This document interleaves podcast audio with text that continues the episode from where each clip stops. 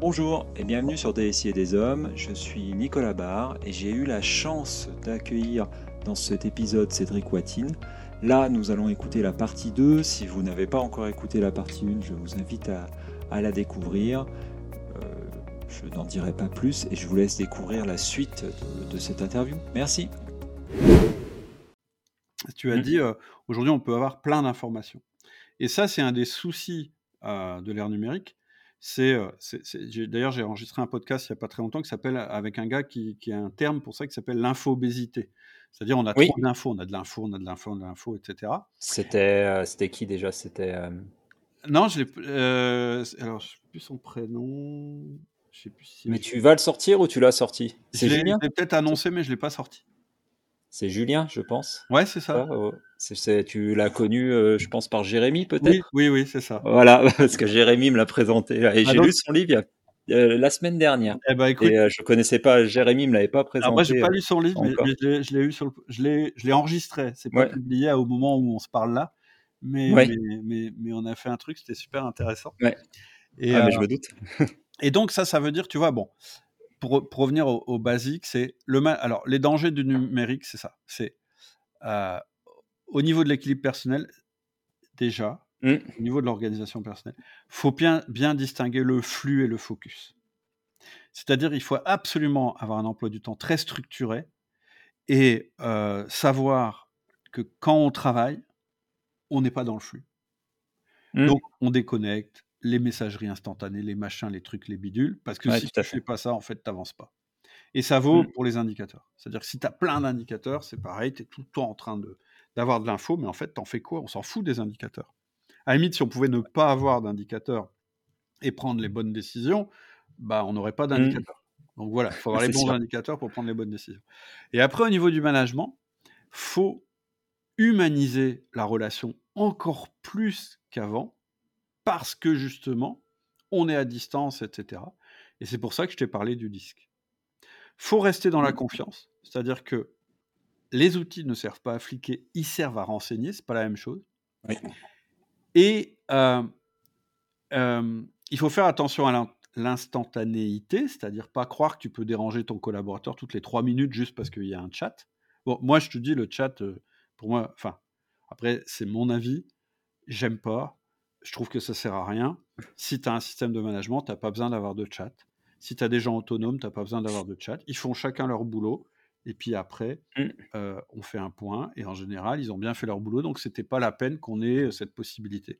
Par contre, un truc qui est hyper intéressant avec justement le numérique, c'est la possibilité de faire de l'asynchrone. Ça, c'est intéressant. Mmh. Avec Loom ou avec des trucs comme ça, tu peux faire un message à ton collaborateur où tu lui expliques un truc complexe sans qu'il soit disponible tout de suite. Tu fais ton loom, tu dis bah là tu vois euh, j'ai une question, je comprends pas ce truc là, etc. Tu lui envoies, tu sais qu'il va te répondre, mais tu l'as pas dérangé en fait. Comme il est mmh. ritualisé comme toi, il y a un moment où il va regarder ton loom et il va te dire, euh, il va te répondre. Tu vois, c'est. Ouais, ouais, je suis, je te rejoins, mais je te rejoins complètement. Enfin, sur tous ces sujets-là, ça fait, enfin, ça fait beaucoup le lien aussi avec ces. Et je voulais y revenir par rapport à ce que tu disais sur l'instantanéité entre les temps synchrones et asynchrones. Quand tu as tes rituels, tu as tes temps synchrones, mais tu as aussi le temps asynchrone. Donc, à un moment, il faut avoir cet espace pour pouvoir noter et te, décharger le mental. Ouais. Euh, ce vide cerveau, euh, comme euh, voilà, ce vide cerveau aussi, comme ça peut être dit. Euh, et euh, parce que parce que c'est de la charge mentale tout ça, et c'est vrai que c'est de l'organisation et ça fait le, lien. Alors t'as pas les looms, euh, tu as pu échanger aussi comme moi et avec avec Vincent Mendes et Aster, où tu as aussi ces particularités de temps synchrone et asynchrone. Euh, voilà, et qui sont pour moi hyper importants.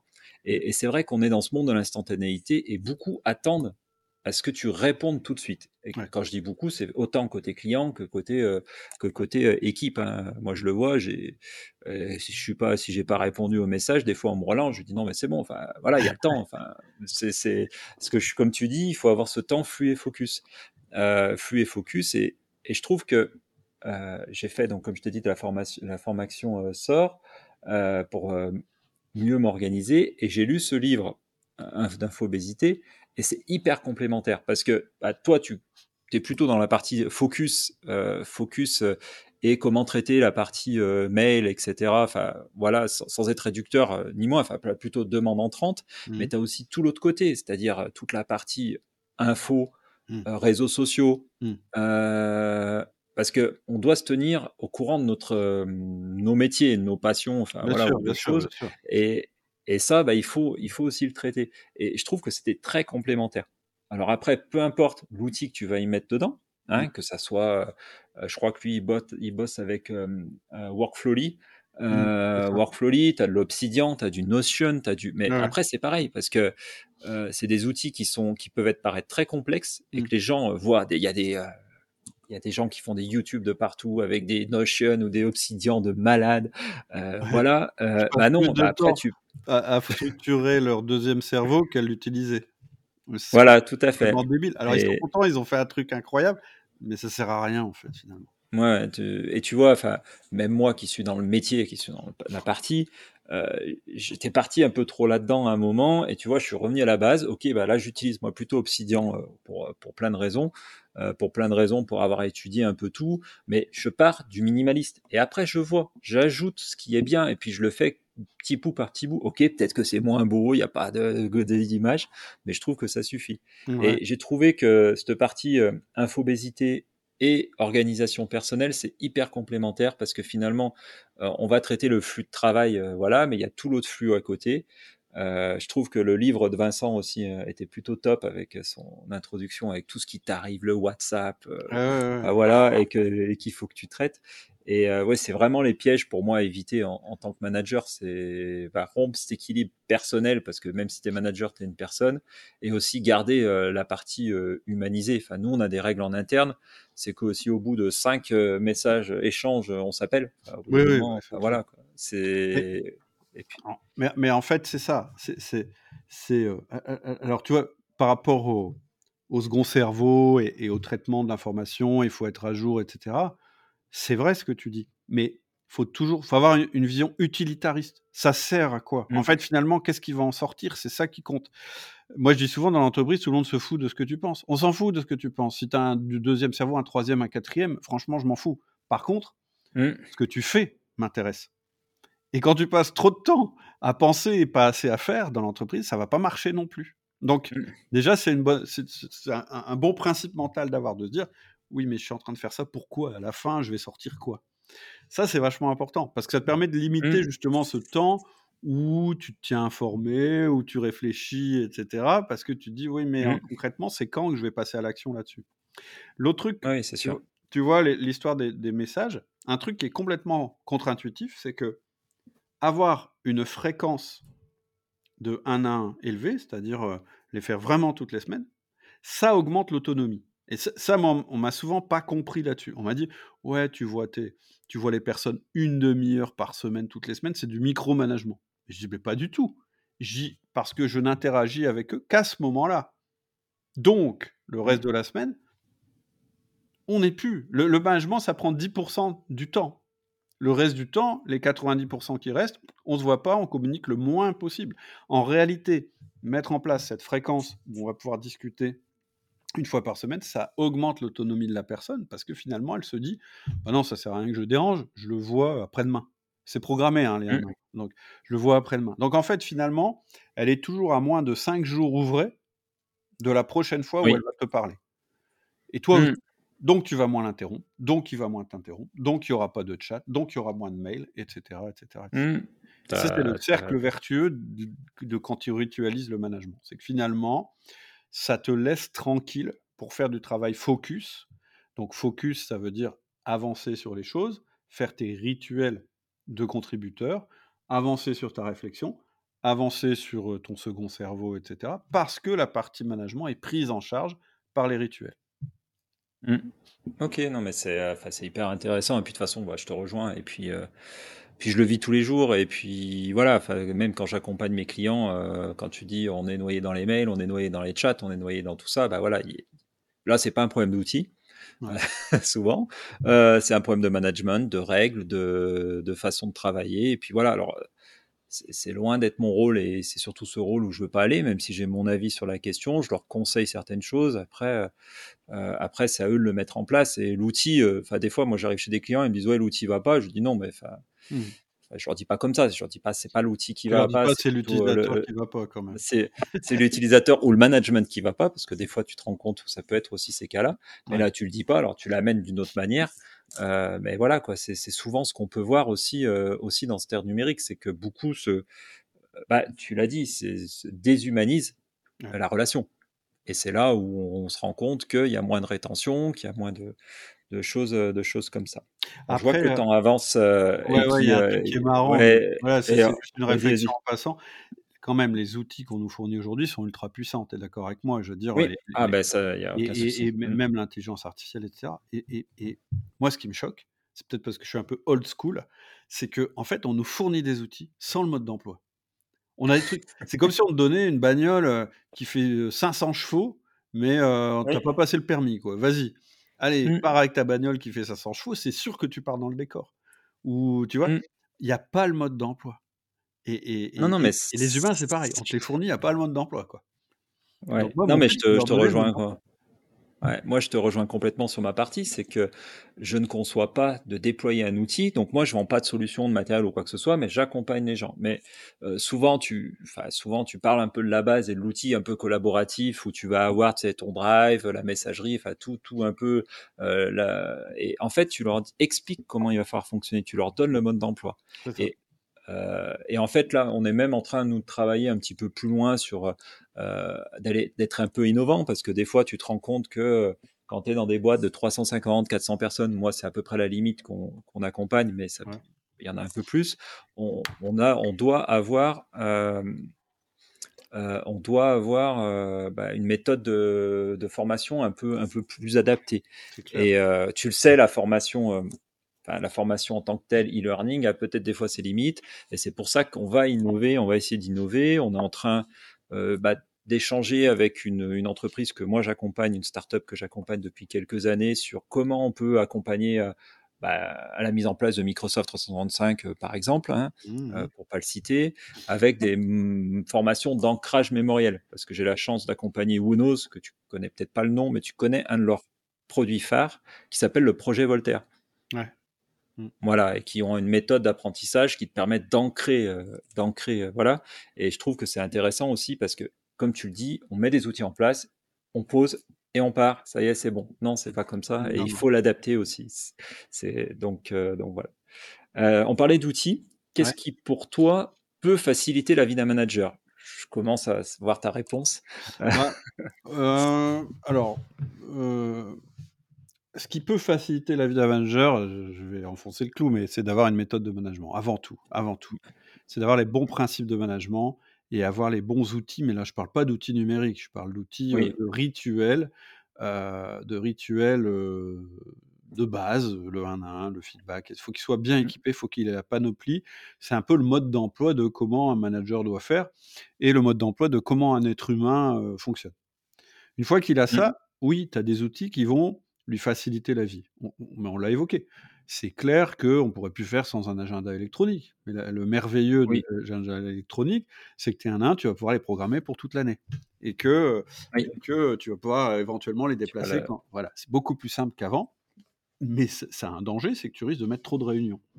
Donc, c'est bien aussi d'avoir un outil d'organisation personnelle où tu calcules ton temps de saturation. Tu vois, moi, dans une de mes formations, il y a ça.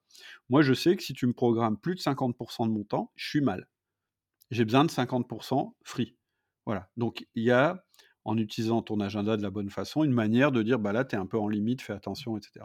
Après, mmh. clairement, la visio, c'est absolument top, parce que du coup, tu n'as plus d'excuses pour pas faire T1 après, tu vois des outils comme Loom, c'est quand même assez c'est top quoi, pour expliquer quelque chose à quelqu'un en asynchrone. Et puis, un truc auquel on pense trop, trop rarement, c'est plutôt que faire une réunion pour présenter de l'information descendante. Donc de mobiliser tout le monde en même temps, que ce soit en ligne ou offline, tu peux prendre l'habitude de d'enregistrer ta présentation, c'est hyper facile à faire maintenant, de l'envoyer à chaque personne, que chaque personne la regarde en asynchrone et du coup, le moment où on va se voir, ils auront déjà eu l'info et on sera juste dans la discussion et donc on va gagner un temps fou. Tu vois? C'est, c'est hyper intéressant ça c'est vrai que je l'ai pas forcément, heu, mis en place et je pense que c'est une bonne idée pour, heu, je pense que ce sera un petit truc que je vais essayer Ouais. parce que, bah, je suis forcément assez à l'aise sur la partie enregistrement maintenant avec les podcasts et puis j'aime ça en plus, j'aime ça et ça permet je pense de partager. Puis, heu, puis moi je suis dans une phase on est dans une phase, heu, avec, avec Stratecy là de de croissance où je vais me développer au niveau national donc avoir des équipes, un peu de partout. Là on était plutôt régional, heu, plutôt assez local donc j'ai mes équipes à proximité donc, heu, c'est aussi plus simple, heu, la partie proximité même si tu as tes rituels, mais voilà et je trouve que c'est ouais, c'est intéressant. Et d'ailleurs quand tu fais, une présentation, tu vois moi on on est avec Jérémy que tu connais, on est en train de travailler sur une formation, comment elle s'appelle celle-là? Présentation efficace et perf je sais plus le nom. Mais bref, ça va être comment, ne comment ne pas mal utiliser PowerPoint. Donc en fait, on explique qu'en fait que, heu, PowerPoint c'est quand même un un outil qui était pas fait tellement à la base pour être excitant et cetera et Mmh. là on on on on travaille avec des outils comme Canva et cetera, enfin lui il a il a plein d'outils Mmh. pour qu'elle soit sympa la for la la présentation. Un petit peu, que que que les gens aient envie de la voir juste parce qu'ils savent qu'ils vont Mmh. passer un bon moment. Tu vois? Ce genre de truc, ça paraît con, mais c'est hyper important. Sinon les gens vont pas regarder ta ta présentation. Si pas Ah oui, bon, c'est si si elle est je pas, heu heu, voilà, s'ils comprennent pas ce qu'ils ont pour eux, heu, s'il y a pas un minimum d'infos, au lieu d'avoir ce qu'on disait sur les indicateurs tout à l'heure, ça vaut pour les sur les présentations et donc tu peux Mmh. faire en asynchrone des trucs qui sont presque, c'est pas le Netflix de la boîte, mais ouais, il tiens, il a ressorti un truc, je vais aller voir ce qu'il a à nous dire et cetera. Tu tu vois, tu peux t'amuser en plus en faisant ça. Donc tu me dis les Mmh. outils, bah ouais, les outils, il y en a plein, mais c'est faut juste savoir pourquoi on on les utilise en fait.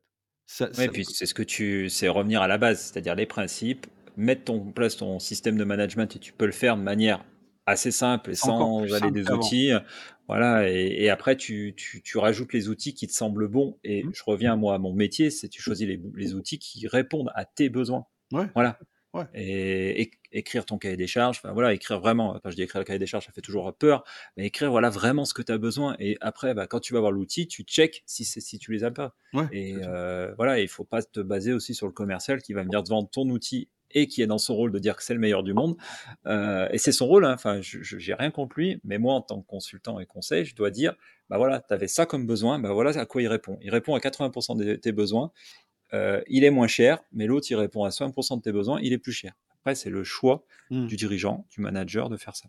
Tout à fait Non mais ouais, et il faut avoir une approche assez minimaliste, hein, sur les outils. Je le dis quand même, c'est pour ça que j'en ouais, cite pas 50 ouais, je 000.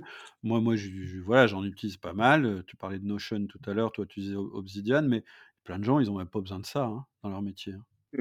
Je suis d'accord, moi, c'est mais c'est plutôt, co comme tu dis, ce ce côté aussi des fois où on passe à un moment où on en a besoin parce que parce qu'on on a plein de ta enfin, on a plein de choses qui arrivent. On a un flux qui arrive et ouais. au bout d'un moment, il faut qu'on décharge le flux et on est peut-être à la limite de notre cerveau. C'est Ouais, pour ça ouais, qu'on appelle ça clair. cerveau et et heu, moi, j'ai fait la formation, SOR à un moment aussi où j'avais besoin de me reposer des questions.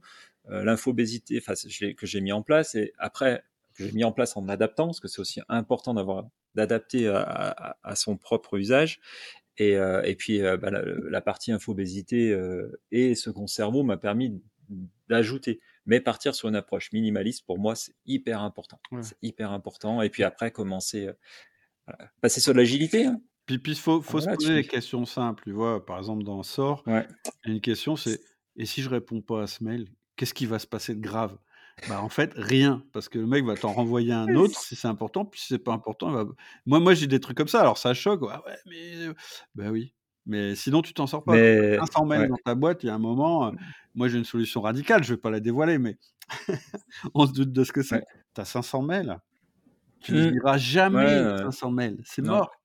Donc Tu vois, redémarre, je ouais, ouais, ouais, c'est non, mais c'est clair. Enfin, moi, quand je vois des des gens qui ont 18 000 mails non lus, je dis: «Mais c'est pas possible, mais arrête, enfin, voilà, supprime tout». «Mais non, on sait jamais».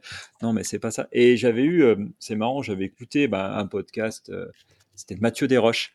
Heu, Oui, bah, Mathieu je Desroches, viens heu d'enregistrer avec lui aussi. Ouais. Ah ouais, bah top. Ouais. Et j'ai écouté un de ces podcasts sur la partie bah, départ en vacances et retour. Et tu mets un message disant, euh, tu sais, euh, je pars en vacances, je reviens à telle date, je n'ai pas accès à mes mails. Euh, si vous n'avez pas de mes nouvelles euh, une semaine après mon retour de vacances, bah relancez-moi. Ouais. Voilà. Mais désolé, je pourrais pas y répondre. En fait, tu remets la responsabilité à l'autre, Mmh. à l'autre. Et voilà, je trouve ça top. C'est Moi, marrant. moi, moi, moi, en bas de tous mes mails, c'est écrit je relève mes mails une fois par jour. Comme ça, les gens. Ouais, mais que ça, ouais. S'ils n'ont Mm. pas eu de réponse dans la journée, éventuellement, ils peuvent me relancer. Moi, ma boîte mail, elle Mm. est vidée euh, tous les jours, quasiment tous les jours, elle est vide. Mm. Vraiment. Ouais, mais moi aussi, moi aussi, quoi. ouais, c'est, mm. moi c'est, elle est vide aussi. Euh, j'avais, euh, enfin, t'en as parlé tout à l'heure, et c'est vrai que ce sera la, la dernière question. Après, on, on aura deux, trois petits sujets, mais rapides, euh, pour aussi un peu te connaître. Euh, tu as parlé de l'antifragilité, et Ouais. je trouvais que sur la partie Covid, c'est aussi ce qu'on a vu, ce qu'on a ressenti, c'est que des entreprises qui pouvaient euh, s'adapter euh, à certaines situations, Mm. enfin, ces situations qui étaient quand même uniques. Hein, enfin voilà. Euh, moi, comme j'ai dit, mes enfants à 4 ans, ils connaissaient le mot confinement que moi je connaissais pas. Mm. Euh, voilà, que j'ai appris quasiment en même temps qu'eux. Mm. Euh, mais voilà, qu'est-ce que tu peux nous expliquer euh, ce, ce concept d'antifragilité et aussi nous dire un peu le lien qu'on pourrait voir avec, euh, avec le numérique? Est-ce que le numérique aussi peut aider à être anti- antifragile?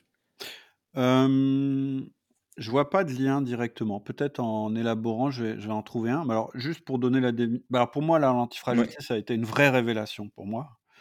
Euh, en fait, je pense que j'ai toujours euh, raisonné comme ça, mais j'avais pas de nom pour qualifier la Mm. manière dont je gérais mes entreprises et mes équipes. C'est quoi l'antifragilité?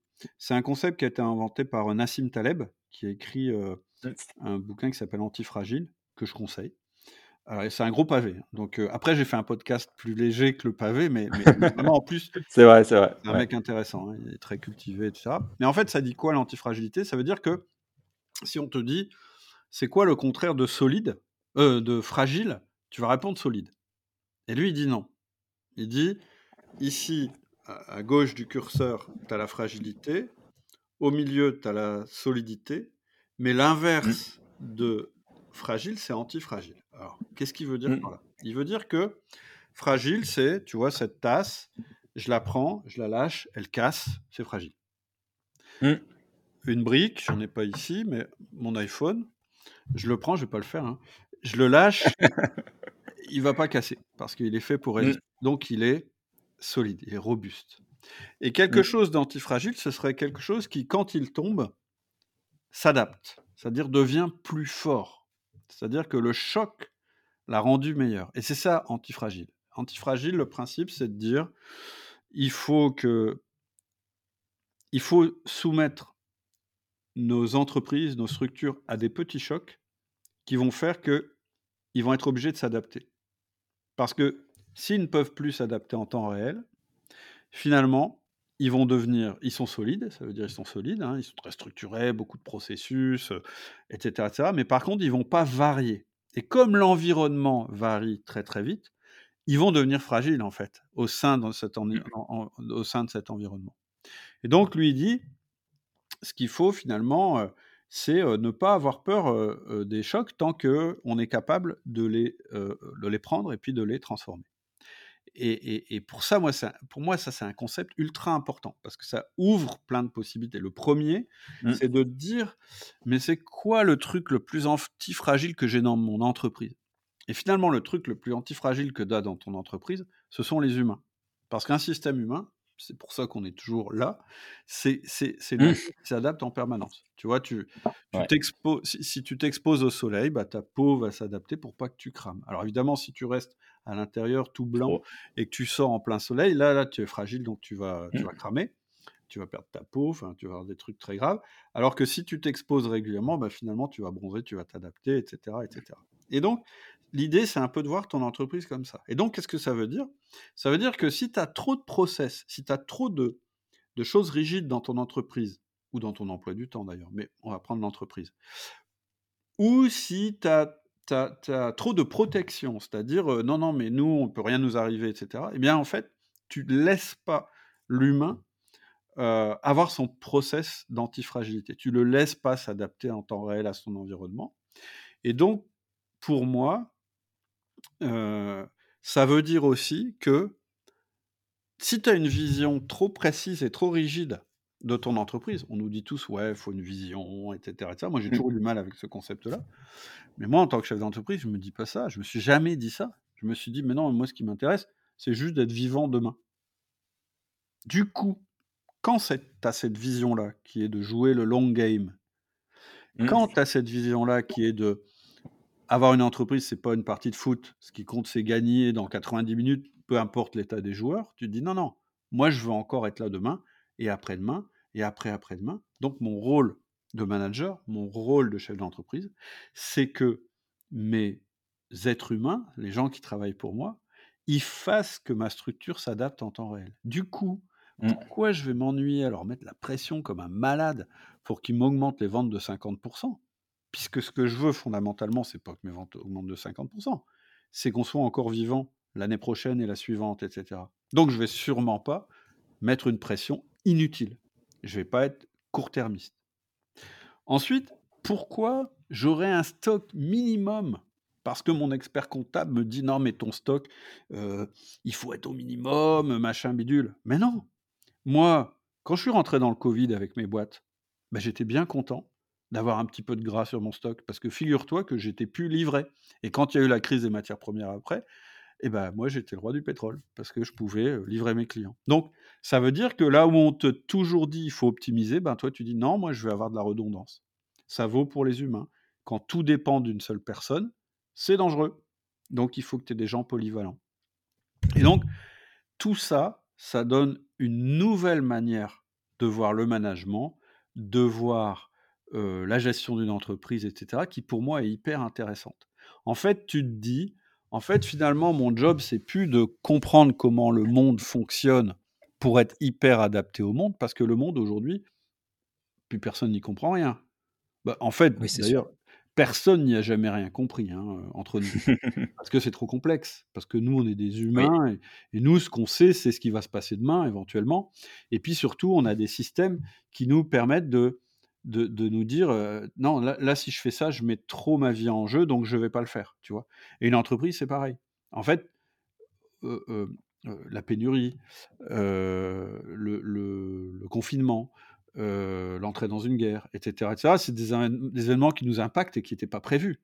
ah, Donc la seule Mmh. manière, c'est pas d'essayer de prévoir ça puisqu'on peut pas le prévoir, c'est d'être prêt, en fait. C'est d'être le Mmh. plus antifragile possible et du coup, bah, ça change vachement ta manière, de manager, ça change vachement ta manière, Mmh. heu, de faire tes objectifs, tes indicateurs et cetera et cetera. En fait, tu reviens à une manière beaucoup plus humaine, de concevoir ton entreprise. Alors je sais que ça paraît un peu perché comme idée, mais en réalité, moi, je trouve pas. Je trouve que c'est un truc du non. quotidien. C'est-à-dire ça Mmh. ça joue sur tes sur tes décisions, ça joue, sur ta philosophie, de c'est-à-dire ça joue au niveau du sens, vraiment profond, mais ça joue aussi dans ton Mmh. quotidien, de te dire: «Mais qu'est-ce que je vais aller en en emmerder machin à à à voir s'il a travaillé une demi heure de plus, une demi heure de moins?» Heu, pourquoi je leur demanderais de faire de doubler les ventes alors que, ça va être un coût humain énorme et qu'ils vont en sortir complètement éclatés? Moi, ce qui compte, c'est que demain, on soit toujours, heu, toujours présent, toujours là, heu. Alors je dis pas, hein, faut pas faire des performances minimales, mais tu vois ce que je veux dire? C'est une autre Oui, façon de voir. C'est viser, le long game, quoi. Oui, voilà, c'est pas, c'est pas viser, demain, enfin, une vision à 5 ans qu'on arrive souvent à pas tenir parce qu'il y a des événements d'entreprise et en ce moment, il y a Bien sûr. encore des événements, d'actualité, on va dire, hein. On n'aurait pas pu prévoir le covid, prévoir la guerre, la guerre, bon, c'était prévisible soi-disant, mais c'est quand même des événements qu'on espère ne jamais avoir. Alors La pénurie aussi, les gens, ils te disent a 2 toujours ans après coup, hein, que si, si, heu, oui, ouais, ouais. OK, mais en La fait pénurie, la pénurie, personne l'a vu venir, hein. D'un mmh, coup, d'un coup, on a une pénurie de main-d'œuvre, heu et dans tous les secteurs, hein, parce que mmh. le numérique, on est touché depuis un peu plus longtemps peut-être que que que d'autres secteurs, mais là, on le voit. Enfin, moi, je vais chez n'importe quelle personne en chef d'entreprise, il me dit: «J'arrive pas à recruter, quoi». Ouais et donc Voilà, les 2 R du management dont je parlais tout à l'heure. oui. Avant le grand R, c'était les résultats et le petit R, c'était la rétention. C'est-à-dire qu'on se disait: «Faut obtenir les résultats maximum, mais il faut quand même faire gaffe de pas trop cramer les mecs» et aujourd'hui, ça mmh, s'est inversé. Aujourd'hui, tu dis: «Non, faut pas que mes les gens se barrent, donc je je mise là-dessus comme ça, j'aurai des résultats. Tu vois, tu vois l'ordre des Mmh. priorités, c'est inversé, c'est très clair. Si Ouais, tu fais pas ça, heu, ça va pas Mmh. marcher. Non, non, mais c'est sûr, hein, c'est sûr, c'est sûr, je te rejoins je te rejoins complètement. Juste, hein, pour finir un petit peu, heu, un petit peu, parce que finalement ça fait 1 heure, heu, 1 heure 20 quasiment. C'est c'est passé c'est passé à une vitesse, heu, à une vitesse folle. Heu, je verrai, peut-être qu'il sera en 2 épisodes, hein, parce Ah que ouais, ouais, de je verrai je je verrai, je verrai, heu, comment comment on peut le faire. Mais, voilà, hyper intéressant et je pense qu'on pourrait continuer de parler encore un moment là-dessus. Moi, je voulais te poser un peu, quelques questions un peu plus, entre guillemets, «personnelles» et pour moi, je j'aimerais bien que tu nous di enfin, je pense que la réponse, tu l'as déjà donnée, mais un livre à nous conseiller. Est-ce que tu aurais un livre à nous conseiller? Bah ouais, heu, hem, 1 ou plusieurs. Antifragile. Antifragile. Ouais, je pense que c'est, heu, alors il est assez touffu, il faut prendre le temps de le lire. Moi, je l'ai lu plusieurs fois parce qu'à chaque fois, je trouve d'autres choses, vraiment intéressantes. Pour moi, c'est une approche, heu, absolument, nouvelle et et et je pense que, heu, que que et et moi, j'ai même j'ai même créé un un groupe d'entrepreneurs, un peu autour de ce concept, sur la libération de l'entreprise et l'antifragilité, parce que je pense que c'est Mmh. vraiment le nouveau modèle. Vraiment, vraiment, je je pense et ça, du coup, ça révolutionne complètement tout ce qui tourne justement autour des indicateurs, de la manière d'obtenir des performances, de la manière de gérer une boîte. Ça va loin quand même, hein. Donc, heu, vrai Mmh vraiment, c'est marrant que tu fasses le lien aussi avec, heu, l'entreprise, heu, libérée. Ouais. Ça fait forcément le lien avec ce que tu as dit tout à l'heure, toute la notion de responsabilisation, parce que les entreprises libérées, heu, c'est c'est autour de la la responsabilisation et voilà et je pense que oui, il y a un lien, heu, il y a un lien et c'est, comment parce qu'au bout du compte, c'est comment avoir des résultats, mais quel est le bon résultat? Ça, Ouais, c'est voilà, c'est c'est surtout ça, c'est quel est le bon résultat? Tu parlais tout à l'heure des 50 heu, de ventes en plus, mais pourquoi? Dans quel objectif? Parce que peut-être qu'il y a vraiment un objectif parce que, vous êtes à la bourre de 50 heu, de de votre chiffre et ça va et si vous les faites pas, bah, ça met en péril la société et donc les emplois. Mais voilà donc il y a aussi ce côté-là, c'est comment, mais je je te rejoins complètement là-dessus. Ouais, ouais, on peut Donc pas être à fond tout le temps. Mmh, moi je, c'est c'est l'histoire bête du sprint et du marathon, mais j'ai j'ai j'ai j'ai un un une personne avec qui j'ai discuté qui est chercheur au CNRS et lui, il est plus sur l'écologie. Bon, ce qui est mmh, pas forcément mon ma tasse de thé, mais je le trouvais hyper intéressant. Il à un moment, il me dit: «Tu sais, heu, dans quelles circonstances le corps humain est le plus, le plus puissant?» bah, il dit: «C'est quand tu as de la fièvre. Quand tu es à 39 de fièvre, en fait, tu résistes à tout parce que en fait, ton organisme, il est à fond en train, en train de lutter enfin, il y a rien qui peut l'atteindre entre entre guillemets. Sauf qu'il me dit, «Si tu restes à 39 de fièvre pendant, trop longtemps, en fait, tu meurs».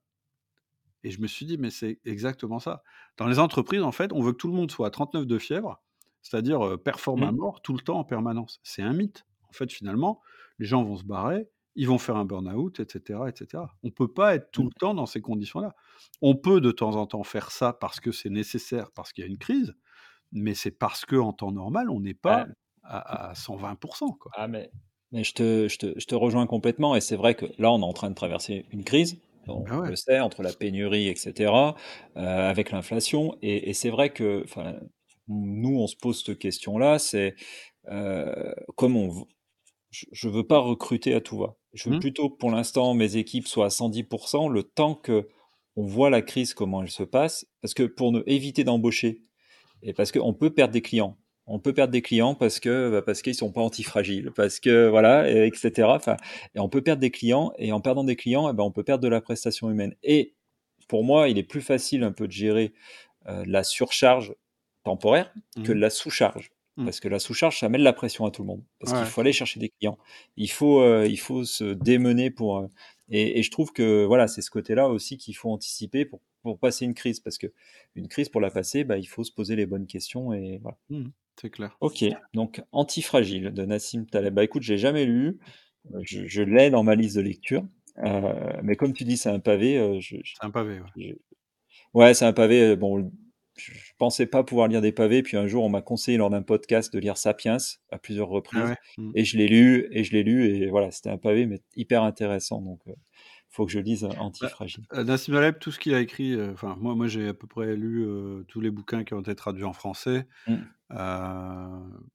Vraiment c'est intéressant. Mais voilà, Ouais, bon, faut bah, après je je sais que moi moi je lis beaucoup. J'adore mm, lire. J'ai besoin de temps d'ailleurs pour ça.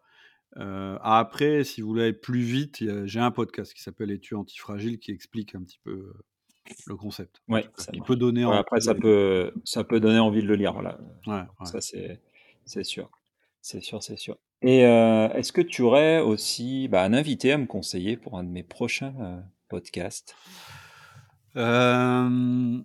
Il y a un gars qui est intéressant, un peu toujours dans la même mouvance de l'antifragilité, qui est dans la, dans la techno, c'est, Georges Sade. D'ailleurs, c'est un copain de, de Vincent Mendes. Ah, ok, bah je. Donc, lui, il alors, il y a une vidéo qui est vraiment intéressante sur YouTube qui doit s'appeler construire des entreprises indestructibles ou un, nom comme ça. Et, moi, je l'ai eu sur le podcast et il est vraiment intéressant. C'est vraiment un gars euh, complètement atypique dans sa manière euh, d'avoir créé son entreprise. Euh, D'accord. Si tu veux, il, veut pas avoir plus de 20 salariés. Enfin, mmh. il, est vraiment pas dans. Il faut faire du, blé absolument. Et, en fait, voilà, moi j'adore ce genre de, de personnes parce qu'il a des, des, bonnes convictions. Puis surtout, il, joint l'acte à la parole, c'est-à-dire que sa boîte, elle est, euh, voilà, elle est comme il voulait qu'elle soit, et je, le trouve très intéressant. Et, il, il est canadien, mais je me demande si c'est pas installé en Suisse maintenant. D'accord, bah écoute, euh, j'essaierai de le contacter. Oui, c'est, euh, je vois, c'est le cofondateur de Spectrum. C'est ça. je me rappelle plus. j'avais dû entendre et ou j'avais dû déjà avoir. Ok, ça marche. Ça marche, ça marche. Bah écoute, euh, je te remercie beaucoup. Ça serait quoi ton mot de la fin? Mon mot de la fin, alors, ouais, avant qu'on se quitte, j'ai une petite mise en garde à faire euh, euh, au chef d'entreprise, parce que je sais que dans ton auditoire, tu en as.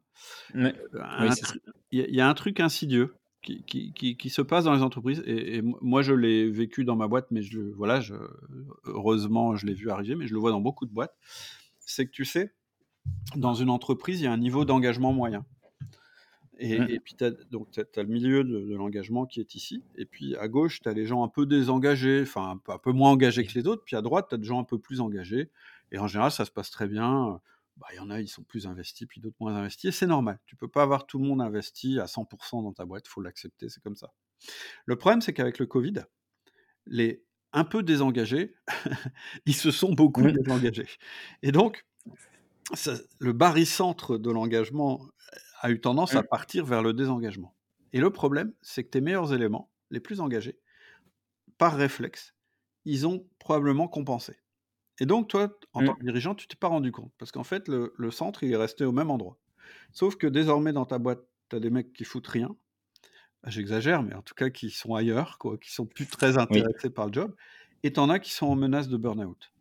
Et ça, il mmh. faut faire vraiment attention, parce que je le vois dans beaucoup de boîtes. Encore ce midi, je déjeunais avec un dirigeant. Il est exactement dans cette situation. Il me racontait l'histoire d'une de ses collaboratrices qui lui disait Non, mais euh, en fait, il a remarqué qu'il y a un mec qui était souvent en arrêt, tu sais. Et sa collaboratrice, elle mmh. lui disait euh, bah, Il disait à sa collaboratrice Mais c'est bizarre, il est, il est tout le temps en arrêt, euh, Jacques, comment ça se fait? Elle dit Ouais, mais de toute façon, je lui donne plus de boulot. Ah bon, tu lui donnes plus de boulot Bah non, je fais le boulot à sa place parce qu'il le fait mal. Et il lui a dit Mais c'est pas possible, ça. Et, la fille, mmh. avait des cernes comme ça, etc., etc. Donc attention à ce truc-là, c'est un phénomène, moi, que j'avais pas prévu, dont je me suis rendu mmh. compte. Là, ça fait, ça fait six mois que je remarque ça dans pas mal de boîtes. Et pour moi, c'est les effets du Covid. Donc attention à mmh. l'engagement dans la boîte, attention à ce qu'il n'y ait pas des gens qui surcompensent. Oui, je suis d'accord. Donc voilà, c'était juste une petite. Alors c'est dommage parce que c'est un peu triste comme mot de la fin, mais non, mais tu peux. Allez, on va finir sur une bonne note alors. Alors, la bonne note, c'est le management, c'est facile. Euh, c'est par ça qu'on a commencé, je voudrais le redire. C'est vraiment pas compliqué. Mm. Vous n'avez pas besoin d'être euh, super à l'aise avec les gens pour être un bon manager. Vous avez besoin du bon, du bon système. Et ce que je te propose, c'est qu'on mette en, en lien euh, une série de mails que j'ai faites sur le sujet euh, justement qui, montre ce que ça peut être un, système de management euh, qui fonctionne, qui montre les, principes. Évidemment, je parlerai d'une de mes formations, mais il n'y a aucune obligation. La, suite de mail est oui, voilà, mais c'est gratuite. Mais, mais voilà, moi, mon message, c'est vraiment, mmh. les managers sont les héros des entreprises modernes. Sans manager, vos boîtes, elles vont nulle part si vous êtes chef d'entreprise. Et le management, ça s'apprend. Vraiment, les deux messages mmh. euh, phares, pour moi, c'est ça. Ok, bon bah écoute, euh, merci, merci beaucoup euh, Cédric, c'était un vrai plaisir. Moi, ce que je peux dire et ce que je retiens, c'est moi sur la partie numérique, c'est que les outils sont au service du management. Euh, voilà, et qu'il y a des humains derrière, et c'est pour moi le plus important. Hein. Le, le, podcast s'appelle DSI et des hommes avec un grand H. Euh, voilà, donc c'est remettre l'humain au sens de tout ça, et puis après, bah, l'outil vient aider. Et franchement, un vrai plaisir de te rencontrer. Ça fait toujours bizarre parce que j'ai beaucoup entendu ta voix. Là, de la voir en vrai. Plaisir vraiment, c'est super. Voilà, et puis bah, je te remercie beaucoup. Et puis bah, j'invite, je mettrai tous les liens dans la biographie. Euh, j'invite les gens à, à s'abonner à, à, cette newsletter-là parce que c'est toujours hyper intéressant. Euh, à suivre s'ils le veulent, mais comme on dit, sans obligation aux formations parce que pour en avoir vécu une, je trouve que c'est hyper euh, pragmatique euh, pragmatique et assez court, enfin voilà, hyper utile. Je pense que j'en prendrai d'autres même par la suite. Euh, mais voilà quoi, je trouve que c'est top et encore euh, merci bien et à bientôt. Salut, à bientôt. Merci d'avoir écouté ce podcast jusqu'au bout. Si vous souhaitez me poser des questions sur le sujet ou simplement suivre mes projets, je vous invite à me rejoindre sur LinkedIn. Je répondrai à tous vos messages. Vous pouvez aussi retrouver dans la bio les coordonnées de Cédric pour le joindre et aussi le lien d'inscription pour sa suite de mails sur le sujet. En tout cas, pour moi, j'ai passé un super moment avec Cédric, vraiment, vraiment inspirant et de, voilà, de, bien comprendre que le, numérique, c'était pas une finalité en soi, et que avant il y avait beaucoup de choses à faire sur le management et après vous pourrez mettre en place les outils qui, bah, qui vous conviennent. Euh, pour moi, j'espère que cet épisode vous a plu. Si c'est le cas, je vous invite à laisser un avis sur Apple Podcast et sur Spotify et à partager l'épisode autour de vous. Merci, à bientôt